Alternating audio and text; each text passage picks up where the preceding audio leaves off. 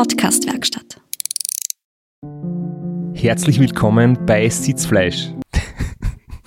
Dem Podcast mit den 69 Episoden. so erwachsen sind wir. Mit Florian Kaschitzer und Christoph Strasser.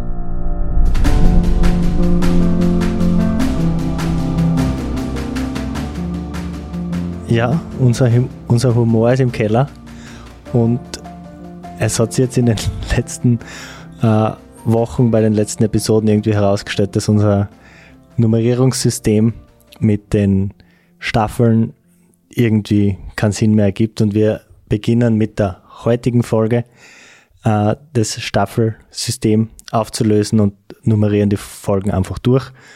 Und zufälligerweise ist das war, das war dein Wunsch, dass wir das heute machen bei der Episode mit dieser Nummer. 69 und ja, wie gesagt, der Humor ist im Keller und wir finden das super lustig. Deshalb herzlich willkommen zur Episode 69 von Sitzfleisch. Und weil wir jetzt wirklich schon auf viele, viele Episoden in bald eineinhalb Jahren zurückblicken können, habe ich für dich, Flo, heute ein ähm, kleines Geschenk mit. Und zwar eine Pfeffermühle von 4411 handgemacht mit viel Liebe und ich finde, es sind extrem coole Sachen, die da hergestellt werden und da ist eine für dich als Geschenk. Wow. Dankeschön. Schaut, oh, das ist eine Narbe. Das ist eine, ah, und da ist, das ist eine Pfeffermühle aus einer Narbe. Das ist sehr edel verarbeitet, schaut Weltklasse aus. Es ist quasi im Freilaufkörper, wo normal die Ritzel drauf sind, äh, ist innen drinnen die Pfeffer- oder Salzmühle.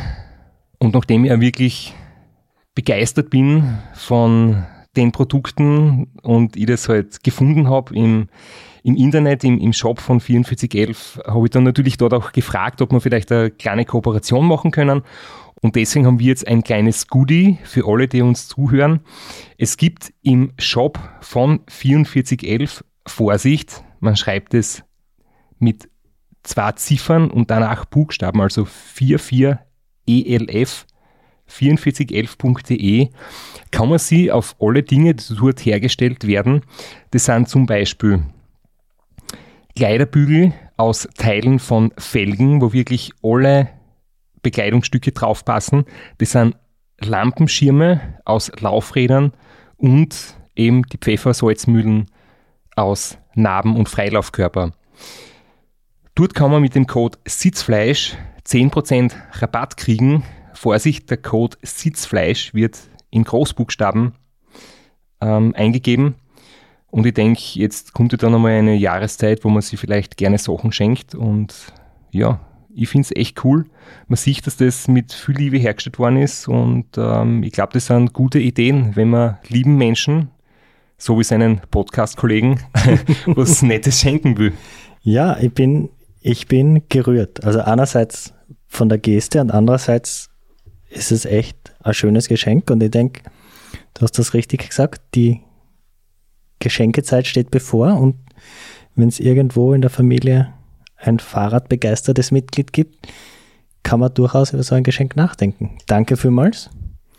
Ähm, die wird heute na, heute nicht mehr, aber wird bei mir sofort zum Einsatz kommen dann. Du kannst ja probieren, ob man vielleicht Zucker einfüllen kann. Nein, lieber nicht. Ich schraube ein bisschen lauer von meinem Zuckerkonsum. Also für alle, die sich das jetzt anschauen wollen, 4411.de oder auch 4411.com geht beides. Handgemachte Kleiderbügel, Pfeffermühlen und Lampenschirme aus richtig schönen Radelteilen und mit dem Code Sitzfleisch in Großbuchstaben gibt es 10% Rabatt. Nach dem kurzen Exkurs zu den Weihnachtseinkäufen, die uns allen bevorstehen, äh, kommen wir wieder zu unserem heutigen Gast. Der Ulrich ist nochmals mit dem Fahrrad aus München nach Graz gekommen, um mit uns eine zweite Folge, die 69 aufzunehmen. Danke vielmals fürs, fürs Kommen bzw. da bleiben. Gern. Wir waren letzte Folge in der 68. so motiviert und so, so begeistert und da sind wir gleich direkt in Medias Res gegangen und dann haben wir die, die ganz, ich nenne es nicht Höflichkeitsfragen, weil es auch wirklich interessant ist, aber wir haben die gar nicht gefragt, wie bist du überhaupt zum Radsport oder zum Fahrradfahren gekommen, zum Radsport und wie bist du zu diesen Rennern überhaupt gekommen? Ja, ich bin ähm, in meiner Jugend, ich bin in, in, in Thüringen aufgewachsen im Mittelgebirge. Ich bin viel Downhill gefahren, also eigentlich ganz was anderes. Ähm, und äh, bin da auch, bin da auch Wettkämpfe gefahren. Und dann aber von, von Thüringen nach Leipzig, Berlin ähm, zum Studieren gegangen und da hat es nun mal keine Berge und nix zum Downhill und äh, dann ging dieses Hobby irgendwo flöten. Ähm, und ich bin dann tatsächlich ähm, bisschen mehr als zehn Jahre ähm, mit Studium und, äh, und Berufsleben ähm, überhaupt kein Rad mehr gefahren. Und ich sage immer, äh, ich bin Bürostuhl gefahren. Und ähm, ich war auch mal äh, gewichtsmäßig deutlich mehr, als ich, ähm, als ich heute bin. Und ähm, bin zum Rennradfahren 2013 gekommen ähm, dass ich mir mein erstes Rennrad gekauft habe und äh, dann ging das irgendwie so los mit, äh, mit ersten Touren, Mehrtagestouren so zum Gardasee. Bin dann 2014, 15, 16 sehr, sehr viele ähm, so Radmarathons, Gran Fondos gefahren.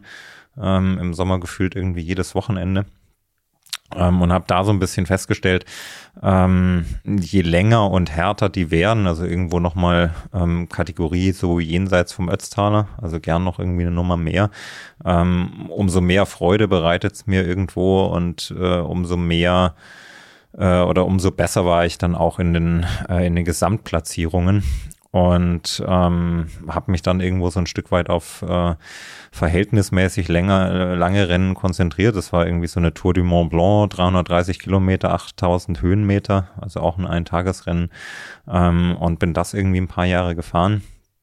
Und äh, zum wirklichen Langstreckensport und, und Bikepacking äh, bin ich eigentlich äh, 2019 mehr durch Zufall gekommen. Ich habe den Sommer in Spanien verbracht und ähm, habe nach Events gesucht, wo ich dort am Rad irgendwie Rennen fahren kann. Und die Spanier, die haben aber irgendwie keine Gran Fondos, das ist dann nicht so verbreitet und irgendwie gab es nichts in der Nähe. Ähm, außer die Transpyrenees und die hatte irgendwie äh, 950 Kilometer von Ost nach West über die Pyrenäen. Ähm, das war jetzt ein bisschen länger als das, was ich irgendwie so meinte mit lange Rennen im Sinne von 300 Kilometern oder so. Ähm, aber ich fand das irgendwie faszinierend und ähm, ich habe mir gesagt, ja, probierst du einfach. Und dann bin ich da hingefahren und ähm, habe es probiert und wusste überhaupt nicht, was mich da irgendwo erwartet. Und äh, am Ende habe ich das Rennen gewonnen und äh, ich glaube, maßgeblich prägend äh, waren die beiden Jungs, ähm, der David und der Carlos, die das organisiert haben, die sich auch ein bisschen gewundert haben, wie irgendwie ein Kerl daherkommt, der das erste Mal sowas macht und das halt irgendwo ähm, gewinnt, auch mit einem äh, mit einem deutlichen Vorsprung. Und dann gesagt haben, ja, irgendwie augenscheinlich äh, hast du ein Talent. Und ähm, die haben mich zur Transsibirika eingeladen, irgendwo zwei Monate später oder was. Ähm, bin ich dann auch noch gefahren. Ähm, Habe ich auch gewonnen, auch mit irgendwie äh, einem signifikanten Vorsprung. Und ähm, spätestens das war so der, äh, der Startschuss zur Sucht, würde ich sagen.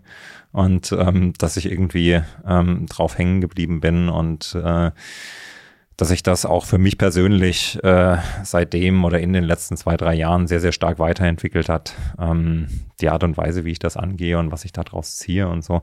Und das ist unheimlich, ähm, ja, bereichert mein Leben unheimlich. Mir fallen da jetzt zwei Fragen dazu ein, nämlich die erste Frage ist, äh, du warst in Spanien Urlaub, hast du zufällig so ein Nabendynamo mitgehabt und die Bocktaschen und, und das ganze Setup, das man für so unsupported Rennen braucht und wie waren deine Marathonergebnisse vor? Weil wenn du quasi ohne spezielle Vorbereitung bei so einem Rennen mitnimmst und ganz vorn landest, musst du definitiv körperlich schon ein, ein super gutes Level gehabt haben. Ähm, sonst wird das so nicht passieren können. Ja, ähm, also nein, ich hatte in Spanien ähm, basically überhaupt nichts dabei, was man äh, für so Events sinnvolle, äh, sinnvollerweise braucht. Ähm, ich hatte eine Satteltasche, die hatte ich mir das Jahr davor gekauft, ähm, mehr so zum Bike-Touring, wo ich so mehr Tagestouren gemacht habe. Ähm, die kann man dafür hervorragend irgendwo verwenden. Und ähm, ich habe die vollgestopft mit Sachen und bin ähm, mit 14 Litern Gepäck äh, über die Pyrenäen gejuckelt. Und ähm, bei Gott, was ich alles dabei hatte, ich weiß es nicht mehr, aber es war ähm, jede Menge sinnloser Kram, den man, äh, den man nicht braucht. Äh, heute fahre ich irgendwie ähm, eine Tasche, die ist nicht mal halb so groß. Ähm, und äh, von daher ich habe da auch nicht viel Zeit in die Vorbereitung ähm, investiert. Das, äh, wir sind ab Mai in Spanien gewesen ähm, und im Juni, Ende Juni war das Rennen. Also ich bin da ins kalte Wasser gehüpft und losgefahren. Und äh, so, so ging es dann irgendwie dahin und ähm, der, der Connect so ein bisschen zur, ähm, zur Leistung, äh, auch bei den, äh, auch bei den Radmarathons. Ähm, ja, ich habe die Jahre davor schon viel und, und strukturiert ähm, trainiert und habe auch irgendwie eine sehr, sehr vernünftige Schwelle gehabt. Ähm, bin bei den Radmarathons immer irgendwo so ähm, Top 10, äh, Top 20 angekommen. Also wirklich äh, sehr, sehr gute Ergebnisse. Ähm, aber es hat einfach nie gereicht, ähm, sozusagen für die absolute Spitze. Und das ist auch ähm, so zurückschauend glaube ich, nichts, was mit, ähm, mit Training zu tun hatte, sondern einfach mit, mit körperlicher Veranlagung. Also ich komme einfach nicht dahin, ähm, das zu leisten, was da irgendwie ein paar Jungs halt irgendwie äh, vorne mal für eine Stunde irgendwie abfackeln können. Ähm, aber, und das haben ja auch irgendwo die längeren Rennen gezeigt, ähm, ich bekomme es halt hin, ähm, Schwelle oder irgendwie drüber ähm, ein paar Mal für eine halbe Stunde zu fahren. Und ähm, das ist halt auch das, was äh, ist, was dann so ein bisschen ähm, auf die auf die langen Distanzen ähm, abgefärbt hat. A, dass ich halt irgendwie gut und schnell starten kann, ähm, dass ich da auch die Leistung irgendwo halten kann ähm, und dass das Gefälle, wie weit und wie schnell es halt runtergeht, ähm, sag ich mal, sich sehr in die Länge zieht. Das Transiberica bist du als relativer Rookie 2019, das war dein zweites Rennen gefahren. Und du bist das aber heuer nochmals gefahren. Schon als Favorit mit einem ganz anderen Setup. Und du hast uns aber einen Spieler von dem Rennen mitgebracht und wir würden auch gern einfach so, um einen Einblick zu kriegen in so einen Tagesablauf, wie so ein Rennen abläuft, mit dir gerne über das Rennen sprechen. Und für alle da draußen, die dir vielleicht schon auf Instagram folgen oder das Rennen vielleicht kennen, es heißt Trans-Iberica, so wie die Iberische Halbinsel. Und es hat nichts mit Sibirien zu tun, weil ich folge dir auch schon länger auf Instagram und ich denke mir, es schaut nicht aus wie Sibirien auf deinen Fotos, aber wenn man da schnell drüber liest über den Hashtag und über die Menschen, dann könnte man das meinen, aber es ist Iberica. Bevor wir jetzt mit den originalen Aufnahmen von dir ähm, das Rennen ein bisschen nacherzählen.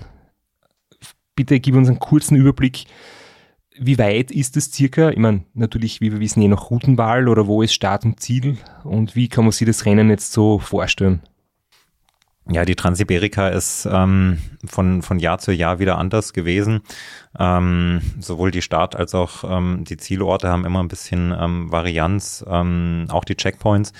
Und ähm, das war für mich primär auch der Grund, äh, warum ich dieses Jahr zurückgekommen bin, einfach weil ich Spanien, das Land, unheimlich vielfältig finde, ähm, unheimlich divers, total spannend und äh, es dieses Jahr neue Checkpoints gab, die ich eben in der Edition 2019 nicht hatte, also wieder neue ähm, Ecken des Landes kennenzulernen. Ähm, das Rennen dieses Jahr ähm, ist in Bilbao gestartet und ähm, in Bilbao wieder angekommen, was es logistisch ein bisschen ähm, leichter macht und ähm, hat äh, acht Checkpoints gehabt. Äh, vornehmlich äh, über den Norden des Landes ähm, verteilt, äh, ein Checkpoint in Portugal. Also ist nicht bis ganz runter in den Süden gegangen und ähm, mein Rennen ähm, hatte eine Distanz von Größenordnung 2800 Kilometern. Ähm, also irgendwas zwischen, ähm, zwischen 2,7 und 3000, ähm, je nachdem, wie man plant, ähm, ist irgendwo dieses Jahr so die Distanz gewesen. Über die Vorbereitung haben wir in der letzten Folge schon relativ viel gehört. Aber wie, wie geht man so ein Rennen an? Also bei, wir haben sehr viel Zeit schon in diesem Podcast darüber gesprochen, wie man so ein Rennen, wie man supportet, Ultrarennen angeht, dass man sehr schnell startet, äh, nicht zu schnell, aber sehr schnell startet und dann hofft, so wenig wie möglich abzubauen. Wie, wie bist du das Rennen? Wie bist du in Bilbao am Start gestanden? Mit welcher Strategie? Ich, ich möchte die Frage vom Flo noch kurz um einen Faktor erweitern, nämlich ähm, der Kalorienverbrauch steigt ja unglaublich exponentiell an mit der Intensität. Das heißt, du musst ja eigentlich auch irgendwie mit dem kalkulieren, wenn du zu schnell startest, wirst du vielleicht nicht unbedingt müde, weil du gut trainiert bist, aber der Kalorienverbrauch steigt halt enorm an. Und wenn wir nochmal zurückschauen an den Vergleich von der letzten Episode des Three Peak Bike Race und des Race Around Austria, da hast du auf die gesamte Distanz 43.000 Kalorien verbraucht, laut deinem Strava und ich habe 51.000 Kalorien verbraucht und die Kalorienanzahl musst du natürlich so gut wie es geht zuführen. Und wir wissen ja, das ist bei dir eine der Hauptherausforderungen. Und deswegen auch nochmal die Frage, die der Flo gestellt hat, möchte ich quasi nochmal unterstreichen auf das hinaus. Du musst dir die Strategie auch quasi mit deiner Nahrung, mit der Verfügbarkeit von, von Nachschub irgendwie anpassen.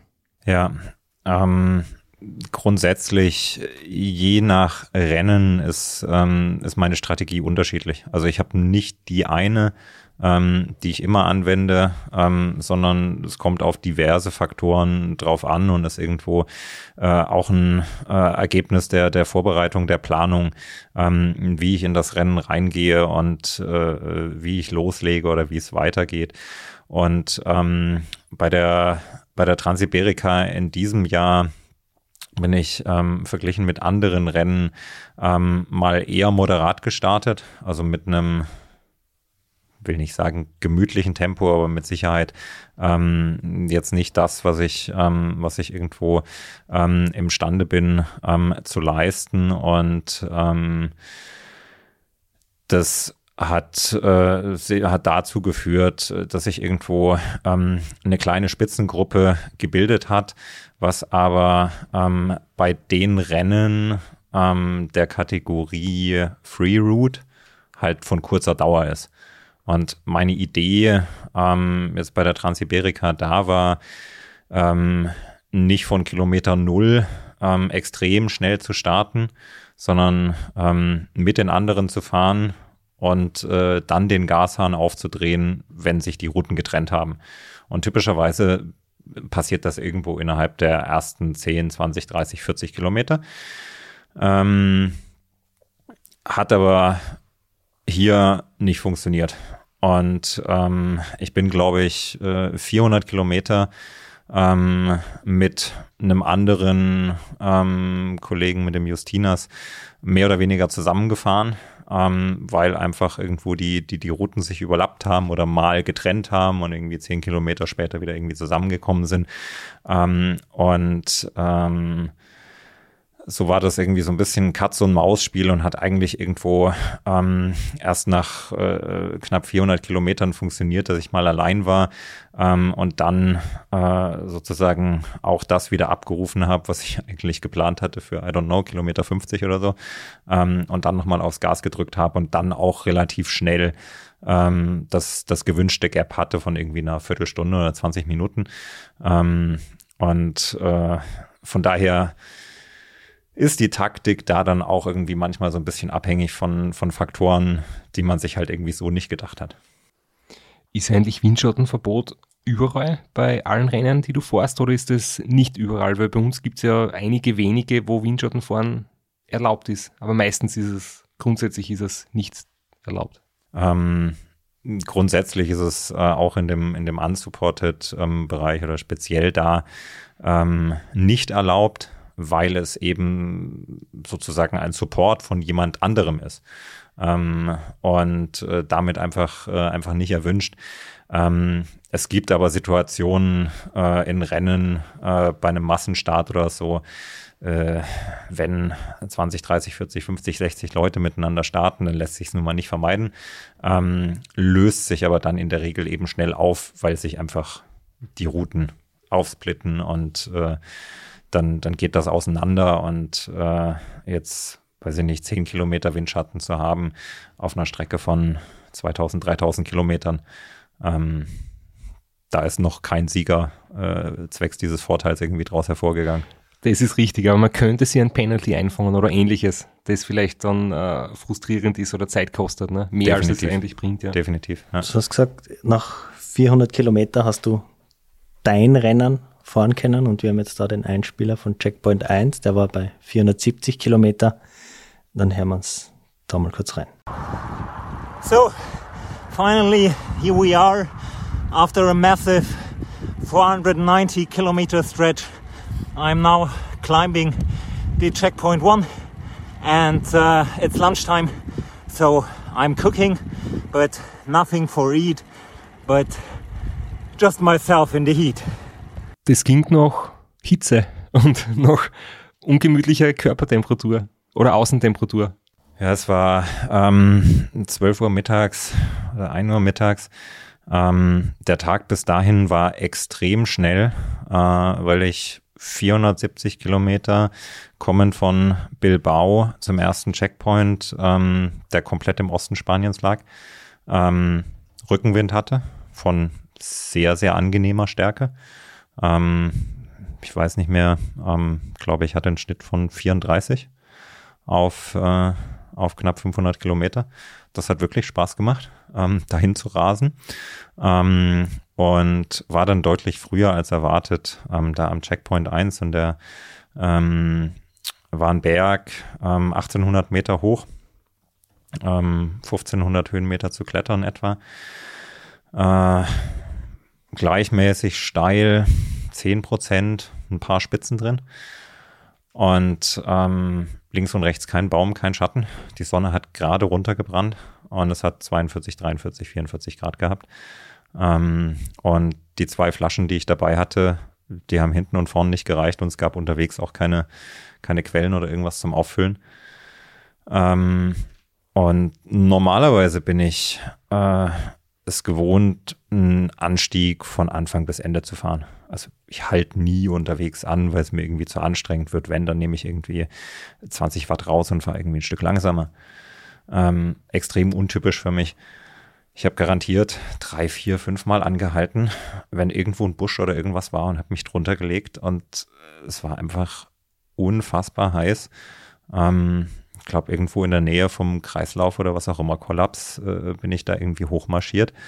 Ähm, das äh, war eine der extremsten Erfahrungen mit, äh, mit Hitze, die ich in allen Rennen, die ich gefahren bin, jemals hatte. Also wie es so reinbrennt, habe ich noch nie erlebt. Und ähm, das hat mich echt fertig gemacht. Und äh, die Aufnahme ist entstanden relativ am Anfang, am Einstieg äh, von dem Climb. Da war ich zumindest noch in der Lage, irgendwie ähm, zu sprechen und irgendwie ein Späßchen zu machen. Äh, das war ganz lustig nachdem ich das Ding dann geschafft hatte und wieder runtergefahren bin, äh, muss ich selbst beim Runterfahren ein paar Mal anhalten, weil ich einfach keine Kraft mehr in den Armen hatte zum Bremsen. Und ähm, war dann froh, als ich irgendwie wieder unten war und, und Getränke auffüllen konnte. Das war, ähm, der Berg war an sich nicht so krass, aber kombiniert mit der Mittagshitze war das extrem. Ich vertrage die Hitze auch ganz, ganz schlecht und wie du das erzählt hast, ist mir eingefallen, eine Geschichte aus meiner, aus meiner Jugend, aus meiner ganz frühen Jugend. Ich bin einmal Radrennen in Madrid gefahren, in der größten Mittagshitze im August. Und da bin ich dann auch kollabiert. Und da bin, ist mir dann auch schwarz vor Augen geworden und dann bin ich eine halbe Stunde äh, im Schatten gelegen. Mir ist Luft zugefächert worden und mit Wasser übergossen worden. Also es ist wirklich, wenn es so weit ist in der Hitze, ist richtig, richtig unangenehm. Und die Einheimischen werden sich da wahrscheinlich gerade die Beinlinge ausziehen, oder? Und die Ärmlinge abstreifen. das hat mich, wie mal in Spanien gewesen bin, das war schon, bevor ich richtig gut Radl gefahren bin. Aber mir ist noch aufgefallen, wo man völlig logisch bei 20, 25 Grad fährt man kurz, kurz, fährt jeder Spanier mit Ärmling, Beinling. Und erst bei, wenn der Dreier vorne steht, wieder mal vielleicht die Kleidung abgenommen. Der nächste Einspieler ist schon von ein paar Tagen später, ungefähr von der Halbzeit des Rennens. Hey, good morning everyone. Hope you had a good sleep. I had a good push through the night and uh, managed to get back from the eighth position back to the head of the race. Spent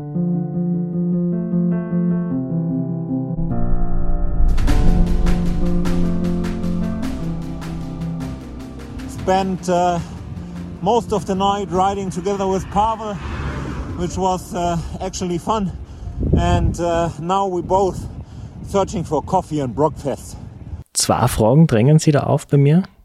Einerseits, warum warst du Achter? Und andererseits, wie kriegt man so am unsupported Rennen überhaupt die Zwischenstände mit? Sind das die Zwischenstände der Checkpoints oder hast du irgendwie eine interaktive Karte, wo man die anderen Fahrer sieht und ungefähr nachvollziehen kann, nachdem ja nicht jeder die gleiche Strecke fährt, die wie für die Position das ist? Oder wie kriegst du das während des Rennens mit? Ähm, es gibt das Live-Tracking ähm, und äh, du siehst ja im Prinzip, äh, wer welchen Checkpoint passiert hat und wer dann schon ähm, an dir vorbei ist und äh, an den an den Checkpoints werden auch die die Zwischenzeiten und die Zwischenpositionen genommen und ähm, zu dem Zeitpunkt waren dann ähm, tatsächlich acht äh, andere Fahrer vor mir. Ähm, warum war ich Achter? Äh, ich sage mal so, ähm, weil ich eine ganze Nacht in einem wundervollen Haus mit Pool geschlafen habe. Nicht ganz freiwillig, nehme ich an. Ja, vielleicht nicht ganz. Ähm, mir ist äh, am Abend vorher in der am wenigsten besiedelten Region Spaniens ähm, das Schaltwerk abgerissen. Und ähm, ich stand dann da mitten im Nirgendwo ähm, mit äh, einem kaputten Schaltwerk. Ähm, ich konnte die Kette nicht kürzen. Ich konnte basically gar nichts tun und bin eigentlich eher davon ausgegangen, ähm, dass es das jetzt gewesen ist. Also das Rennen ist gelaufen, weil ähm, wir alle wissen, wie gut oder nicht gut ähm, Teile für Fahrräder gerade zu bekommen sind. Ähm, und ein Schaltwerk aufzutreiben mitten im Nirgendwo ähm, ist, glaube ich, ziemlich unwahrscheinlich. Und ähm, war für den Moment aber erstmal gar kein Thema. Es war neun Uhr abends und ich musste erstmal irgendwas finden, ähm, wo ich schlafen kann und irgendwie die Nacht verbringen kann und dann kann man auch irgendwie weiterschauen. Und ähm, ich habe dann ein Auto angehalten ähm, und eine Familie hat mich mit irgendwie in den nächsten Ort genommen und ähm, hat mich dort in äh, den Besitzer von Ferienwohnungen vorgestellt und der hat mir für, für, für eine Nacht ähm, ein Zimmer gegeben in einem herrlichen kleinen Häuschen mit Pool, total gemütlich. Habe ich noch nie gehabt äh, während so einem Rennen, schon gar nicht eine ganze Nacht. Und ähm, mein Plan war dann, am darauffolgenden Tag äh, irgendwo in die nächste Stadt zu kommen. Es war äh, Guadalajara, ähm, 70 Kilometer entfernt da gibt es keinen Zug, da gibt es kein gar nichts. Ähm, und äh, dann war es erstmal eine riesen, ein Riesenaufwand, äh, einen Taxifahrer zu organisieren und zu überzeugen, dass er 70 Kilometer in die Pampa fährt, weil dort ein Typ wartet mit seinem Fahrrad, der gerne irgendwie in die Stadt will. Und ähm, das fanden die alle irgendwie ziemlich skurril. Und ähm, ich glaube, zwei oder drei Taxifahrer haben irgendwie gesagt nein, ähm, bis dann irgendwann mal, mal einer gekommen ist. Und äh, ich hatte in der Zwischenzeit schon irgendwie alle möglichen Fahrradläden abtelefoniert. Niemand hat ein Ersatzteil. Und ähm, damit war das irgendwie ziemlich, äh, ziemlich aussichtslos. Ich hatte mir aber fest vorgenommen, ähm, irgendwie mit irgendeinem Rad zurück nach Bilbao zu kommen, weil ich hatte da meine ganzen Sachen und ich musste sowieso zurück ähm, und habe dann so Fantasien gesponnen wie vielleicht kann ich irgendein altes Gebrauchtrad kaufen, vielleicht kann ich mir irgendwo ein Rad ausleihen, vielleicht irgendwas. Und ähm, die Idee war mehr, das dann ähm, zu einer Radreise zu machen und ähm, so zurück nach, äh, nach Bilbao zu kommen. Und ähm, das hat sich dann aber alles irgendwo unterwegs noch ein bisschen ähm, gewandelt. Ich habe äh, in einem Radladen meine Kette kürzen lassen, ähm, dass ich zumindest ein Single Speed fahren kann. Ähm, habe äh, mir ein Zugticket nach Madrid gekauft und wollte irgendwie in Madrid, das ist eine Stunde mit dem Zug entfernt, ähm, in Madrid mein Glück nochmal verfolgen oder probieren. Und habe mir gedacht, naja, vielleicht finde ich ja einen Radladen, der Ausstellungsstücke hat und der irgendwie ein Radl dastehen hat mit einem äh, Shimano Di2 Schaltwerk dran und vielleicht kann ich irgendwie mit ein bisschen bequatschen und vielleicht einem Euro drauf ähm, jemanden dazu bringen, das von einem Ausstellungsstück abzuschrauben und mir zu verkaufen. Das war irgendwie so die beste Idee, die ich noch hatte. Und war quasi schon ähm, auf dem Weg nach Madrid, als irgendwie aus einem Auto ähm, ein Typ aus dem Radladen, wo ich gerade meine Kette kürzen lassen hatte, ähm, rausgesprungen ist und gemeint hat, ich soll jetzt irgendwie sofort zurück in den Radladen kommen. Sie hätten ein Schaltwerk gefunden. Und das war irgendwie innerhalb von fünf Minuten. Und ähm, irgendwie ziemlich absurd, dass man ein Schaltwerk findet in fünf Minuten. Und das hat sich am Ende rausgestellt, ähm, dass äh, der Merida Store vorne ein ganz normaler Radladen, Werkstatt und so weiter war. Und hinten dran, ähm, die das komplette Dealership-Business, RMA, Garantie, weiß der Geier nicht was, für Spanien und Portugal abwickeln. Und die haben Hochregallager mit Schaltwerken und allem, was man sich vorstellen kann. Und ähm, das Zeug ist normalerweise ähm, jetzt nicht für den, für den offenen Verkauf sozusagen, ähm, weil es eben für die, für, die, für die Händler bestimmt ist. Aber der hat mir äh, ein Schaltwerk verkauft und ähm, hat mir das Schaltwerk montiert. Und ähm, womit ich niemals gerechnet habe, ich habe ähm, nach knapp 21 Stunden Standzeit ähm, wieder mein eigenes Radl unterm Hintern gehabt, voll funktionstüchtig. Und ähm, habe mir dann gedacht, naja, jetzt kannst du auch weiterfahren. Und ähm, so bin ich dann wieder zurück auf die Strecke gefahren, was nochmal irgendwie äh, 70 Kilometer zusätzlich waren und ähm, bin wieder auf die Strecke gekommen und äh, war da dann eben an der besagten Position 8. Also du bist zurück zu der Position, wo du von dieser Familie abgeholt worden bist. Genau. Den Regeln entsprechend Genau. die ganze Strecke mit dem Fahrrad absolvieren. Wenn ich jetzt aber da so umschaue, du hast ja der Radl da im Studio geparkt, du ist ein Oversize-Pulli mit Keramiklagern drauf. Das hast du aber nicht dort bekommen, oder? Das hast du wieder nachgerüstet daheim. Das habe ich wieder nachgerüstet. Okay. Ähm, da habe ich ein ganz normales, äh, ganz normalen äh, Shimano-Pulli dran gehabt.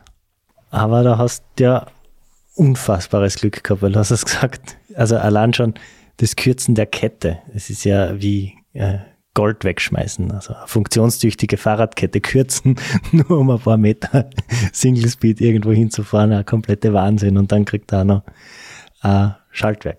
Das ist unglaublich glücklich gelaufen, oder?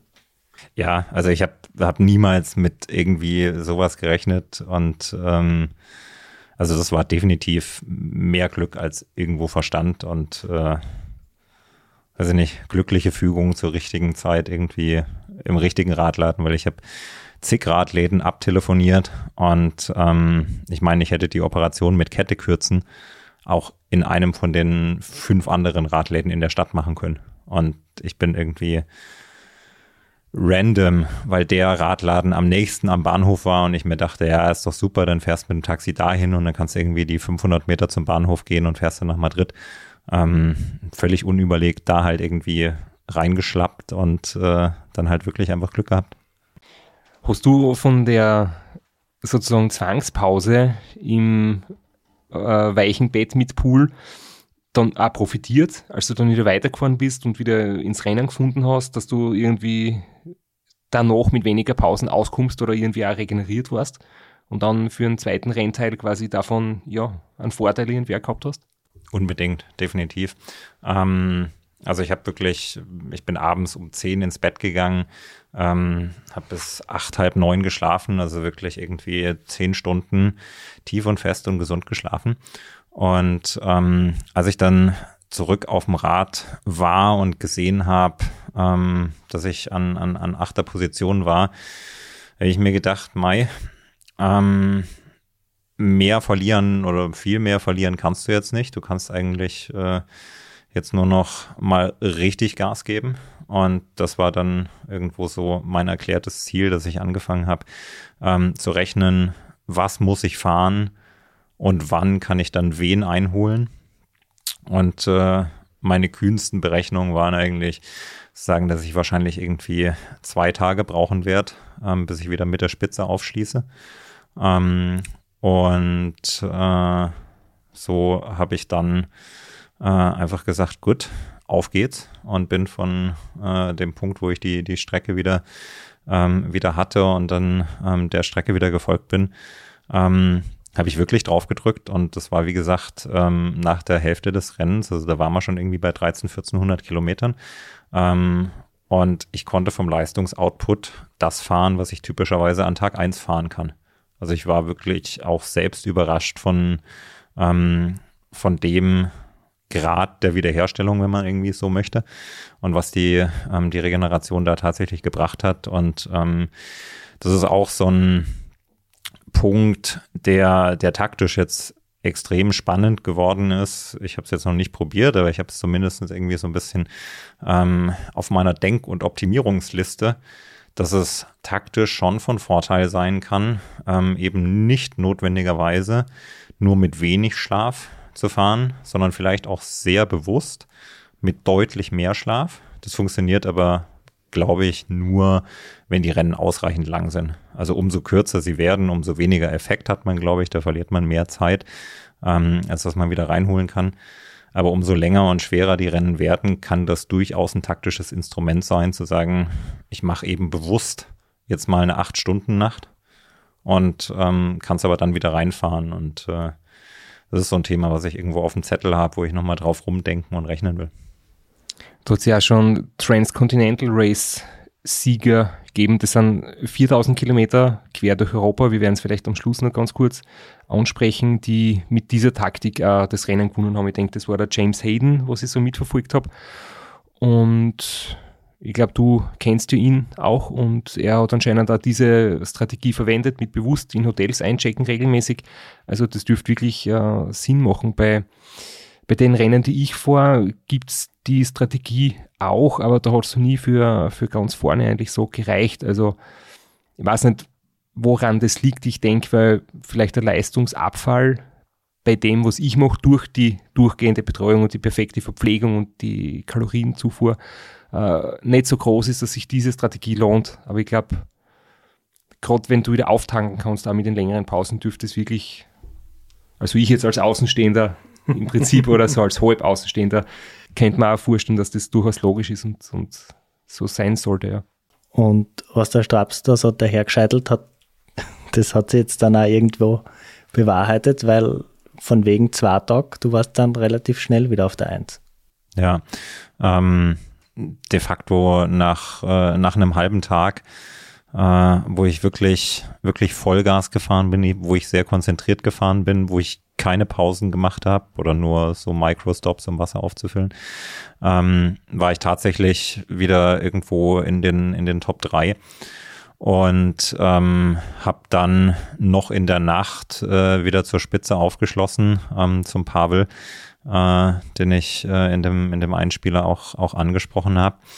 Ähm, mit dem bin ich dann den Rest der Nacht, äh, sind wir nebeneinander hergefahren, haben uns äh, super nett unterhalten, hatten irgendwie eine gute Zeit.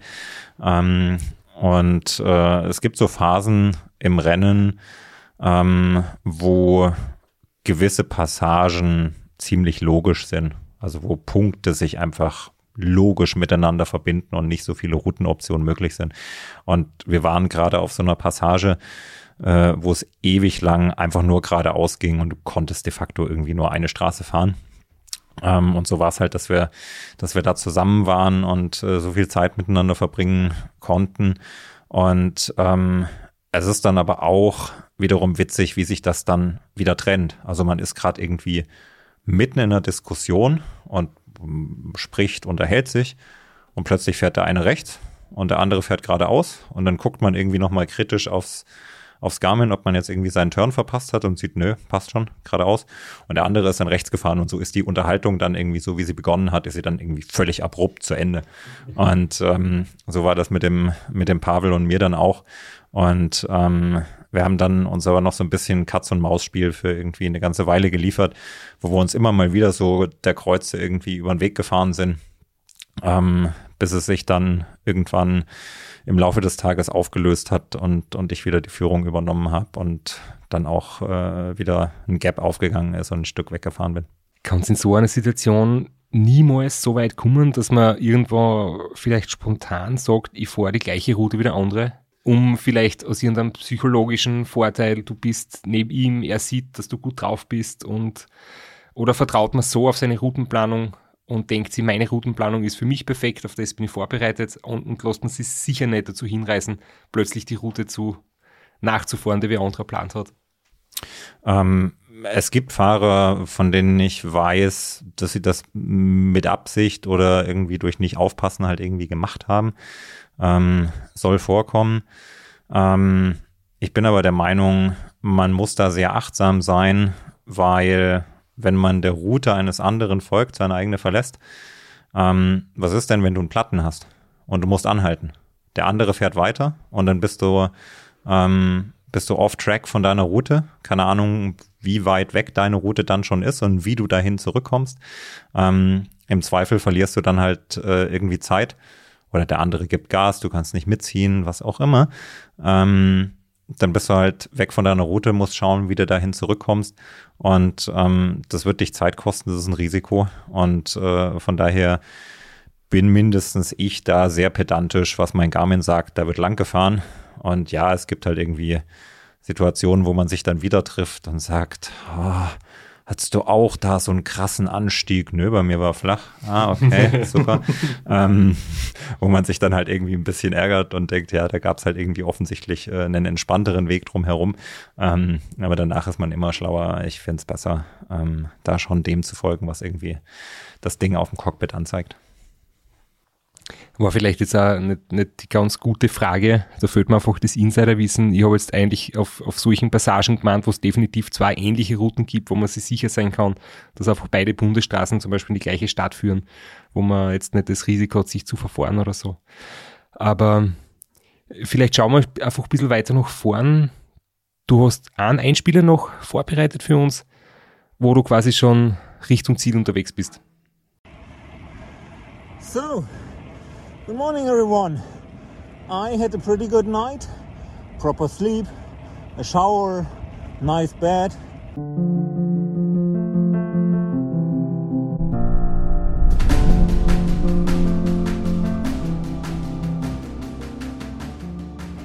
Well, actually, no.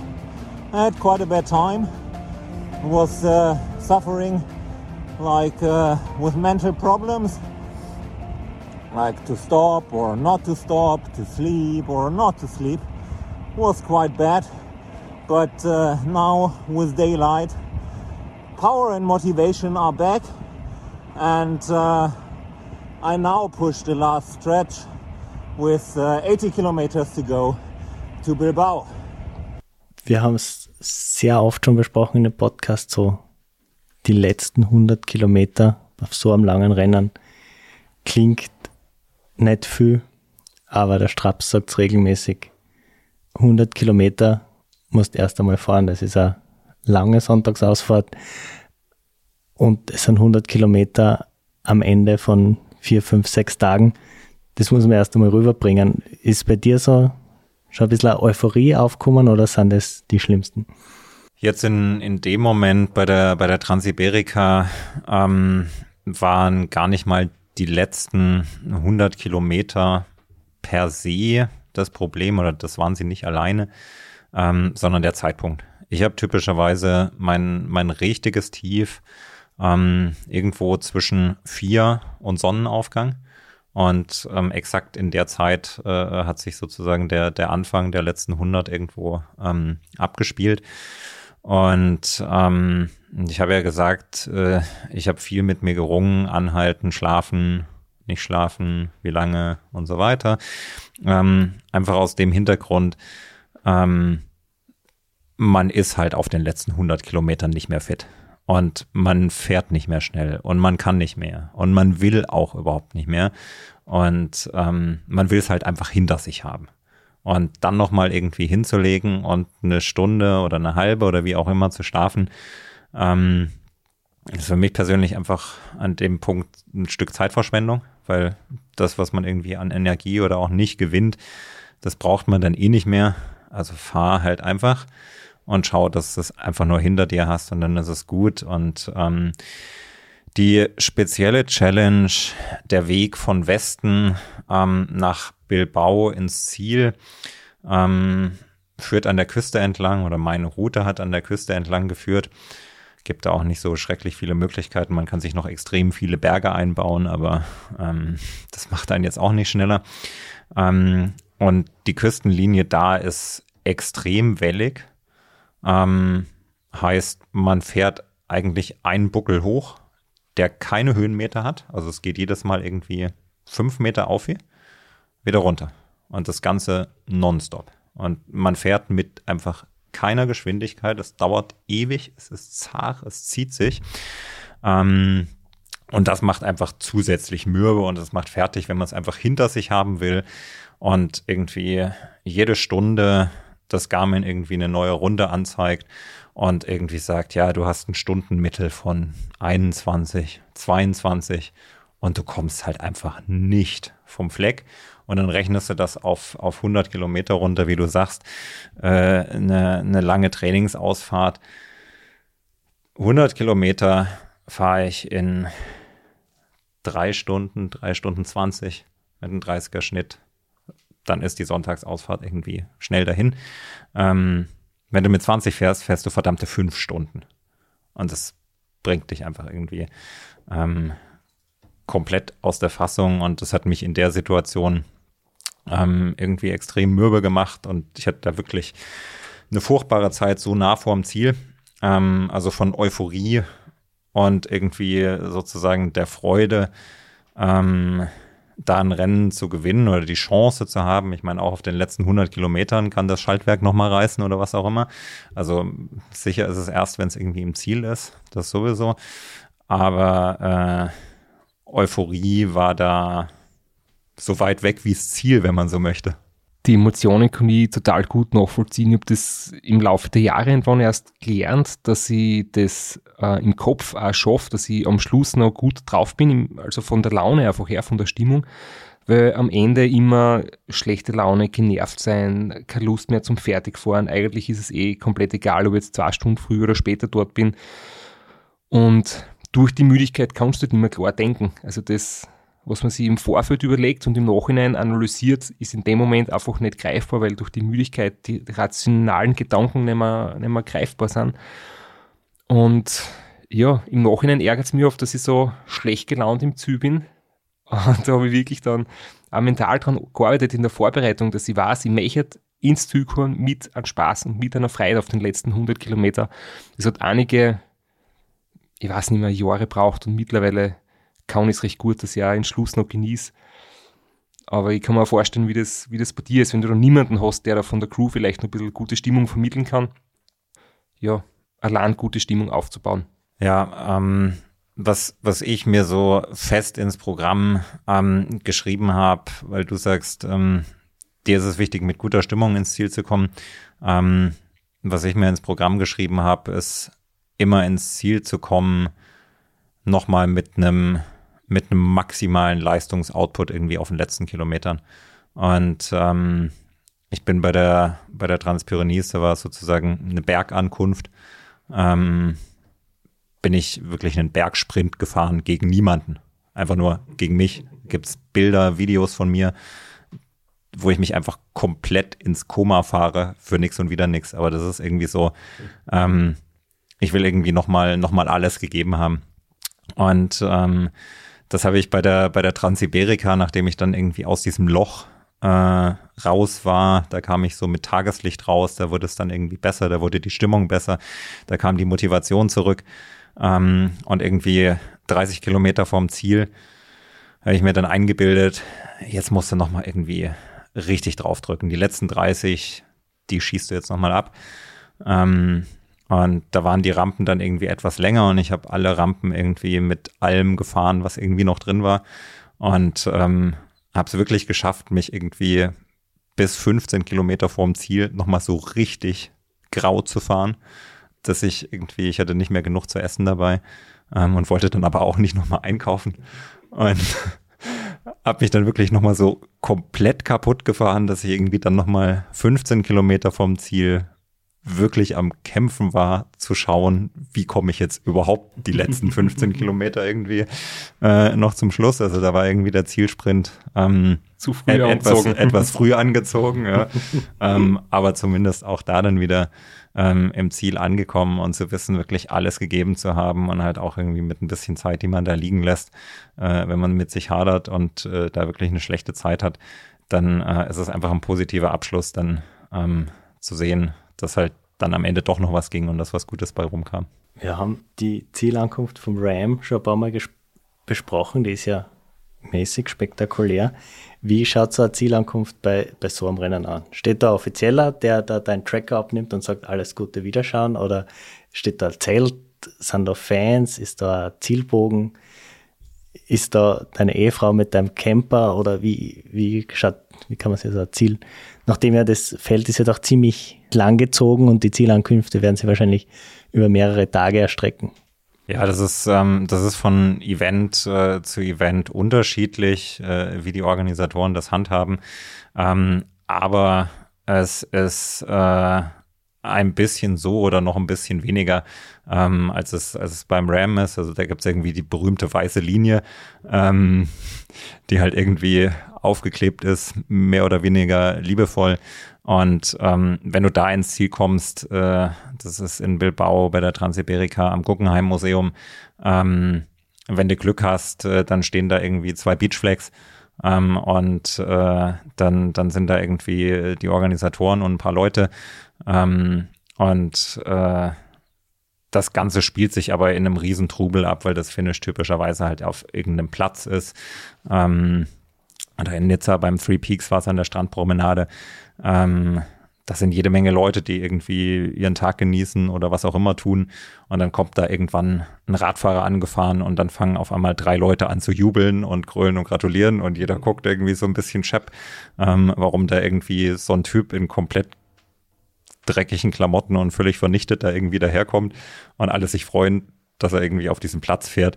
Ähm, also äh, vom, vom Zielbogen sind wir da bei den, bei den allermeisten Events oder halt irgendwie ähm, sind wir weit entfernt, einfach primär aus dem Grund, wie du sagst, ja, das, das Finish, das gibt es irgendwie von dem Moment, wo der erste Finisher reinkommt, ähm, plus N Tage und typischerweise gibt es äh, bei den Rennen dann auch eine Karenzzeit, die einfach der Organisator festlegt und die Karenzzeit beschreibt dann halt auch einfach den Zeitpunkt, wann der Organisator nach Hause geht. Weil das ist dann halt typischerweise. Also es kann ähm, bei der Transsiberica waren es, glaube ich, äh, 15 oder 16 Tage, ähm, was basically anderthalb Wochen nach dem Moment ist, als ich angekommen bin. Und der Organisator ist dann halt irgendwie noch anderthalb Wochen da und da kommen immer noch Leute und das sind nicht die letzten gewesen und von daher ähm, da hält auch niemand 24 Stunden Wache. Bei uns war es schon ein paar Mal so, dass wir nach dem Ram ähm, am Weg zum Flughafen waren und die letzten Finisher sind noch äh, quasi gerade Richtung Ziel gekommen oder wir haben die letzten Finisher auch noch gesehen und wir waren dazwischen schon zweimal feiern und zweimal ausschlafen. Aber du hättest da noch richtig viel Zeit, wenn du das machst. Du hast schon genügend Zeit, um ein Alkoholproblem zu generieren. ja. Jetzt wenn ich auf die Uhr schaue, mir wird Angst und Bange, wir haben jetzt schon wieder so viel Zeit, glaube ich, echt mit so spannenden Geschichten äh, voll gemacht und wir haben noch so viele Fragen. Wir brennen ein paar richtig auf der Zunge. Mir auch. Ich möchte einmal eine Grundsatzfrage stellen. Wenn du so ein Rennen fährst und du sagst, alles ist automatisch auf Strava, Tagesetappen auf Strava hochladen oder die gesamte Fahrt? In letzter Zeit die gesamte Fahrt, ähm, weil ich vom Straps gelernt habe, dass äh, Garmin das kann mittlerweile. Stimmt, ich habe nur mein RAM 2019, glaube ich, noch immer nicht äh, hochladen können. Vielleicht soll ich es jetzt nochmal probieren, vielleicht gibt es auf einer neigen Version von Strava, die das öffnen kann. Auf Garmin aufzeichnen hat funktioniert. Also da bin ich mir, da bin ich mir gar nicht mal so sicher. Ähm, mir geht's eher darum, die Daten nicht zu verlieren und da hatte ich irgendwie lange Zeit kein Vertrauen, äh, ob, das, äh, ob das Device das durchhält. Ähm, habe dann aber bei dir gesehen, dass zumindestens das Aufzeichnen funktioniert. Ähm, ob das Hochladen dann funktioniert, ist nochmal eine andere Frage, aber das kann man im Zweifel dann auch manuell auseinanderhacken. Ähm, und das kriegt man dann schon hin. Aber wenn irgendwie die Hälfte verloren geht, weil der Garmin die Hufe hochreißt, dann äh, wäre das wenig begeisternd. Jetzt wie eine Frage, das ist uns auch geschrieben worden von einer Userin auf Instagram auf, auf meinen Aufruf hin und das fällt mir jetzt auch sofort ein, weil du gesagt hast, du kommst als komplett dreckiger äh, da in Nizza an der Strandpromenade an. Thema Hygiene, Hosen, also wie oft tust du Wäsche wechseln oder wie wichtig ist das für die, vor allem auch um so Sitzprobleme vorzubereiten, weil offene Stellen am Hintern können ja ganz massive Probleme mit sich ziehen.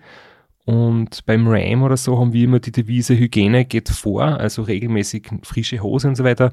Ich glaube nicht, dass du mit drei Reservehosen startest. Du wirst wahrscheinlich mit einer Hose durchfahren oder wie machst du das? Ja, ähm, das kommt ein bisschen auf das, äh, auf das Event an, aber in der Regel eine, maximal zwei Hosen. Ähm, in diesem Jahr bin ich wirklich alles mit einer gefahren. Ähm, aber ich bin ganz bei dir, äh, auch wenn es komisch klingt, äh, auch ich schaue und lege da viel Wert ähm, auf, ähm, auf Hygiene, ähm, was für mich einfach ein, ein zusätzlicher Baustein ist. Ich habe in den letzten Jahren ähm, eine gute Hose, ein gutes Polster viel mehr für mich gefunden, was irgendwie mit meinem Sattel äh, sehr gut harmoniert und äh, mit meinem Hintern sehr gut harmoniert. Also ich krieg typischerweise keine wunden Stellen. Ähm, Habe ich in den letzten Jahren überhaupt nicht gehabt, aber ähm, dass da auch gar nichts irgendwo in, in Verlegenheit gerät. Ähm, was ich viel und oft nutze, sind, äh, sind Feuchttücher. Ähm, die gibt's in kleinen, bequemen Reisepackungen, 20 Stück, winzig klein, ähm, passen in jede Rahmentasche und ähm, die habe ich dabei und die nutze ich viel.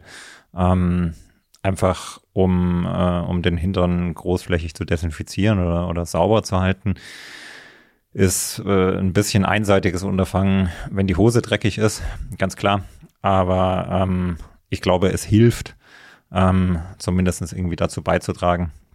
Und ähm, ich schaue schon auch je nach Distanz, ähm, dass ich halt irgendwo eine Möglichkeit finde, irgendwie eine gescheite Dusche zu nehmen. Ähm, und äh, bin keiner. Auch da gibt es irgendwo Leute, die das schaffen, ähm, die dann halt irgendwie so ein Rennen sechs, sieben Tage ähm, in einer Hose und ohne eine Dusche durchfahren. Ähm, das, äh, da bin ich, glaube ich, weit entfernt von und ähm, das steht auch nicht auf meiner Optimierungsliste von den Punkten, wo ich irgendwie Zeit sparen kann. Wenn du von Optimierung gesprochen hast, dann waren das eigentlich immer rein strategische Optimierungen. Wie wichtig ist das Setup. Und du hast gesagt, du hast deine Liste zusammengekürzt auf das Notwendigste. Aber wie wichtig ist das Bike-Setup? Hast du fast klar mit Aufleger, du hast sehr kleine Taschen, äh, du hast keine Gepäcksträger. Wie, wie, wie wichtig ist das, um schnell zu sein? Für mich ist das Setup schlichtweg ähm, ein Bestandteil der Rennstrategie und muss, muss damit harmonieren, muss darauf einzahlen. Und ähm, auch da arbeite ich kontinuierlich dran, das, was ich mitnehme, ähm, zu optimieren, ähm, auch wenn es irgendwie winzig kleine Sachen sind. Ähm, Beispiel, ich hatte äh, immer drei Ladekabel dabei, eins fürs iPhone, ähm, eins fürs Garmin und, ähm, und eins für, für meine Lampe. Und ähm, ich habe jetzt fürs, äh, für den Tour Volcano Sprint ähm, im, im Oktober ähm, ein Kabel gekauft, was 15 Zentimeter lang ist und mit Adaptern arbeitet und alles laden kann. Und ähm, das ist mit Sicherheit nicht viel. Also drei Kabel, die jeweils irgendwie, weiß ich nicht, einen halben Meter lang sind, so zusammengeknotet, nimmt nicht viel Platz weg. Ähm, jetzt habe ich eins, was irgendwie mit Adaptern läuft und äh, damit äh, nochmal deutlich kleiner ist. Und das ist so ein bisschen ähm, das Niveau, auf dem ich da einsteige und auf dem ich da unterwegs bin, wie ich mir Gedanken zu meinem Setup mache. Aber wenn das verloren geht? Ja, das geht, äh, das geht besser nicht verloren. Ähm, und auch das gehört dazu, ähm, sich wirklich, ich mache mir sehr, sehr viele Gedanken, ähm, welche Single Points of Failure ich bewusst wirklich eingehe und irgendwie tatsächlich haben will ähm, und wo ich auf, ähm, auf Nummer sicher gehe und irgendwie, weiß ich nicht, ein zweites Ersatzteil oder was auch immer ähm, mitnehme. Und auch das ist ähm, wieder von Rennen zu Rennen unterschiedlich und bislang haben meine Überlegungen da immer gut funktioniert. Ähm, aber man sieht halt auch, äh, wie bei der Transsiberica mit dem Schaltwerk, man kann halt nicht alle Eventualitäten irgendwie vorbauen. Ähm, wenn man jetzt nur mit einem Rad unterwegs ist, ja mein Gott, dann kann man halt irgendwie kein zweites vom Dach schrauben. Und ähm, dann kommt es halt irgendwie drauf an, ähm, sein Setup einfach zu beherrschen und auch äh, zu wissen, wie man Sachen irgendwie selber repariert oder irgendwie kreative Lösungen zu finden, ähm, wie man sich einfach behelfen kann. Und ähm, ich glaube, damit äh, ist das Setup und wie zuverlässig es vor allem ist, ähm, ist, ist ein essentieller Punkt, ähm, der über Erfolg oder Misserfolg ähm, entscheidet. Und äh, so gehe ich daher, dass ich irgendwie alle Komponenten, die ich zum Einsatz bringe, vorher wirklich ausgiebig teste und halt wirklich im Realbetrieb sozusagen ähm, auf ein Rennen teste. Also wenn ich mal wieder irgendwie von München auf Graz fahre, ähm, dann probiere ich halt irgendwie so solche Sachen aus, äh, wie sie funktionieren oder eben auch nicht. Und das halt wirklich irgendwie in solchen Situationen und nicht, wenn ich äh, sonntags mal 50 Kilometer irgendwie ein Rundchen drehe. Zwei Dinge ganz kurz, weil du das gesagt hast, mit dem Setup optimieren ist mir eingefallen. Ich habe vor ewigen Zeiten mal so ein Buch gelesen über zwei Abenteurer, die in den 70ern mit dem Fahrrad zum Mittelpunkt der Erde gefahren sind, irgendwo in der Wüste Gobi, haben sie beschlossen, ist der Mittelpunkt der Welt. Und das war ja vor elektronischen Navigationsgeräten und die haben ihre Karte auf Bauspapier abgezeichnet, weil das dünner ist als eine richtige Karte, haben ihren Reifenheber mit der äh, Laubsäge in zwei Stücke geteilt und haben nur eins der Stücke mitgenommen und haben zu zweit eine Speiche mitgenommen als Ersatzteil. also, man kann schon äh, extrem reduzieren oder überhaupt eine Speiche mitnehmen, könnte man sagen, ist schon zu viel eigentlich. Mindestens bei mir auf jeden Fall, weil ich äh, Lightweight-Laufräder fahre und da sind die Speichen aus äh, Carbon laminiert. Das heißt, ähm, bei mir ist die Speiche automatisch eingespart, weil kann ich nicht mitnehmen. Ich habe irgendwie so das Credo für mich, ähm, wenn man sagt, so die wichtigsten Faktoren, äh, wenn es gut laufen sollte, ähm, sowieso 33% körperliche Fitness, 33% geistige Fitness oder mentale Stärke und 34% macht äh, eingespieltes Team aus, das man in, bei körperlichen oder mentalen Problemen hilft. Du hast jetzt diesen Faktor Team nicht dabei. Würdest du sagen, dass das Setup, quasi der Ausrüstung, was nimmst du mit, wie leicht ist es, wie gut durchdacht ist es, äh, diesen Part übernimmt oder ist es nur ein anderer Faktor, der neben körperlicher und mentaler Fitness ganz ausschlaggebend ist? Also für mich ähm, ist das Setup auf einer Stufe ähm, mit, mit der körperlichen Fitness, was die, was die Vorbereitung und den, den zeitlichen Invest da drin sozusagen ähm, anbetrifft, wie ernst man das nehmen sollte. Ähm, genauso ernst wie man sein Training nimmt, sollte man ähm, auch irgendwie äh, Material, Wartung, Auswahl und so weiter nehmen. Ähm, wenn man es in Prozent ausdrücken will, dann würde ich tatsächlich sagen, ähm, 30 Prozent Material, 30 Prozent Fitness und ähm, für mich hat äh, die mentale Komponente ähm, einen sehr, sehr starken Überhang ähm, mit, äh, mit 40 Prozent. Ähm, weiß ich nicht, vielleicht sogar noch mehr. Vielleicht würde ich sogar sagen, es macht die Hälfte aus und der Rest schrumpft irgendwie um, um fünf äh, Prozentpunkte, einfach vor dem Hintergrund, ähm, dass man ohne externe Hilfe, ohne ein Team, mit allem, wirklich allem im Kopf klarkommen muss. Und man muss alles selbst lösen. Und ähm, dafür muss man sich halt irgendwo wappnen und darauf muss man sich halt einstellen, ähm, dass halt egal wie dramatisch es ist, es wird halt niemand irgendwie beigeeilt kommen und sagen, ja, weil du dir gerade irgendwie am Finger wehgetan hast, tue ich dir deinen Reifen wechseln. Das ähm, spielt da eine extrem große Rolle, halt auch irgendwie in der Problemlösungskompetenz und allem, was man da irgendwo ähm, braucht.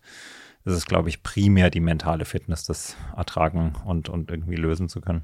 In einem derartigen Individualsport wie das Ultracycling jetzt supported oder unsupported ist, ähm, wo keine großen Hersteller dahinter stehen, keine großen Teams dahinter stehen, kein großes Marketingbudget noch nicht, also zumindest beim Unsupported, da bewegt sich ja einiges, das boomt ja regelrecht, äh, ist ein Faktor, um das professionell betreiben zu können, die Selbstvermarktung.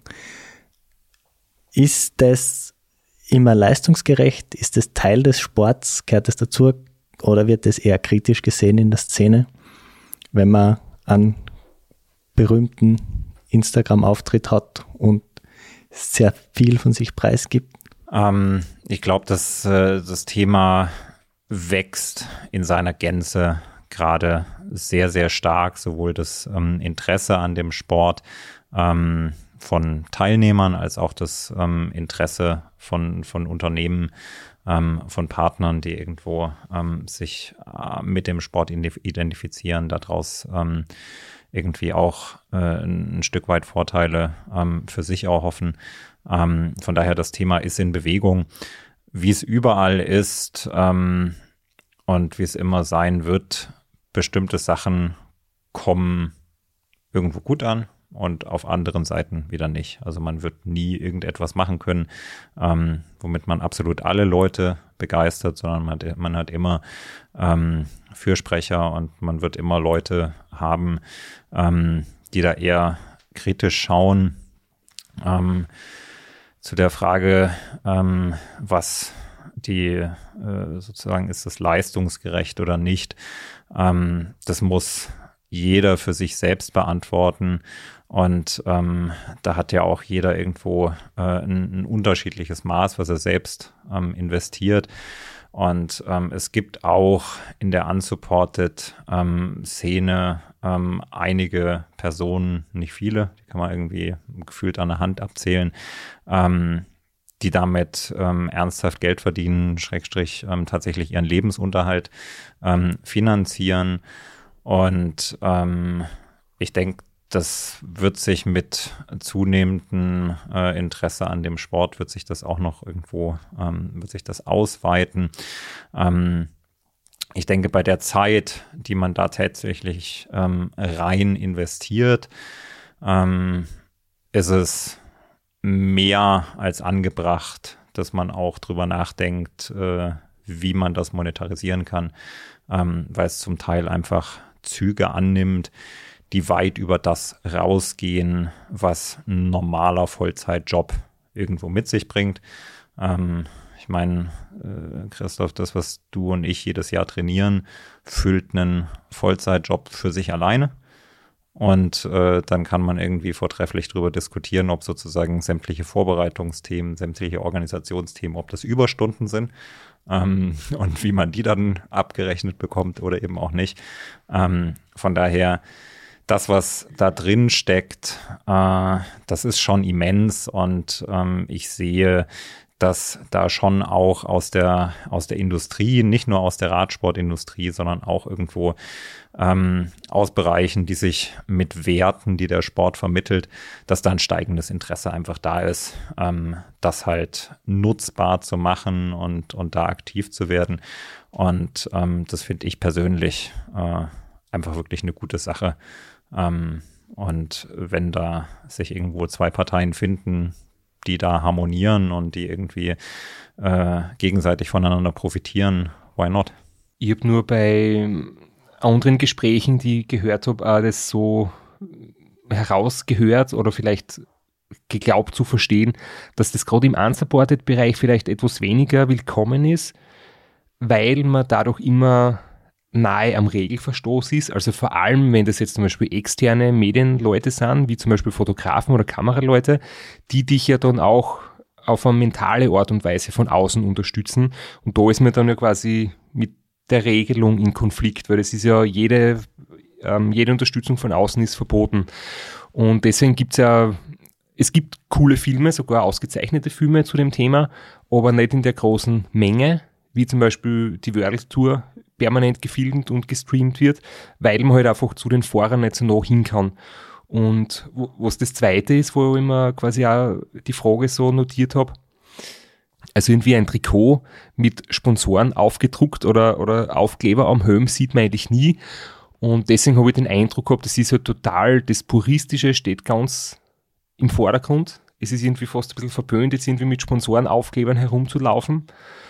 Ähm, möglicherweise täuscht mich das, aber das ist zumindest das, was an mich übermittelt wurde durch, durch eben die Berichte, die man lesen kann. Ja, ich glaube, das ist mindestens für den Moment ähm, tatsächlich so, dass es so ziemlich komplett unüblich ist, ähm, irgendwo ähm, ein, ein, Logo zu, zu platzieren. Ähm, liegt aber, glaube ich, auch äh, in erster Linie daran, dass die Industrie oder die Unternehmen, ähm, die sich aktuell für den Sport interessieren, ähm, mit ihren Produkten in dem Sport arbeiten und ähm, die damit ähm, ihre Produktplatzierung sozusagen nicht über das Logo auf dem Trikot machen, sondern tatsächlich über das Produkt am Fahrer, am Rad, ähm, wo auch immer und äh, damit eine ausgezeichnete äh, Visibilität einfach ähm, erzielen. Wie sich das mal ändern mag, äh, wenn das eben zunehmend spannend wird, auch für andere Industrien, I don't know, das werden wir sehen. Ich müsste mal Wiesbauer irgendwie im Rad integrieren und der Flaschel Fever Tree dazu oder so.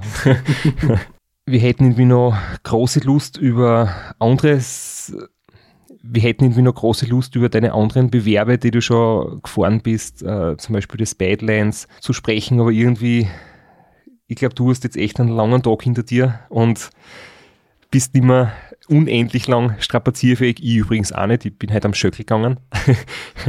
und deswegen. Mit der Seilbahn wieder runter oder runtergegangen? Nein, schon, schon zu Fuß. Ja, und okay. mit dem Radl von zu Hause zum Schöckel. Also ohne motorisierte Unterstützung. Nicht nix, nicht nix. Jedenfalls äh, möchte man am Schluss noch irgendwie versuchen, nochmal die Brücke zu schlagen zwischen unsupported-Trainern und den supported-Trainern. Vor allem mich interessiert es ja auch so als Zahlenfreak, ob es schon Athleten oder Fahrerinnen gibt, die in beiden Disziplinen erfolgreich waren oder vorn dabei sind. Und ich weiß, dass zum Beispiel Jason Lane, ein Amerikaner, der das Ram 2012 und das Trans Am 2014 bestritten und der hat mit mir dann einmal, wir haben uns einen kleinen Facebook-Chat gehabt und der hat gesagt, ja, es, es Ram war für ihn etwas härter, ähm, aufgrund des halt noch mehr geforderten Schlafentzugs und das Trans Am war viel komplizierter. Das war für ihn, da war die Logistik so wahnsinnig arg und das, das hat ihn halt auch total gefordert.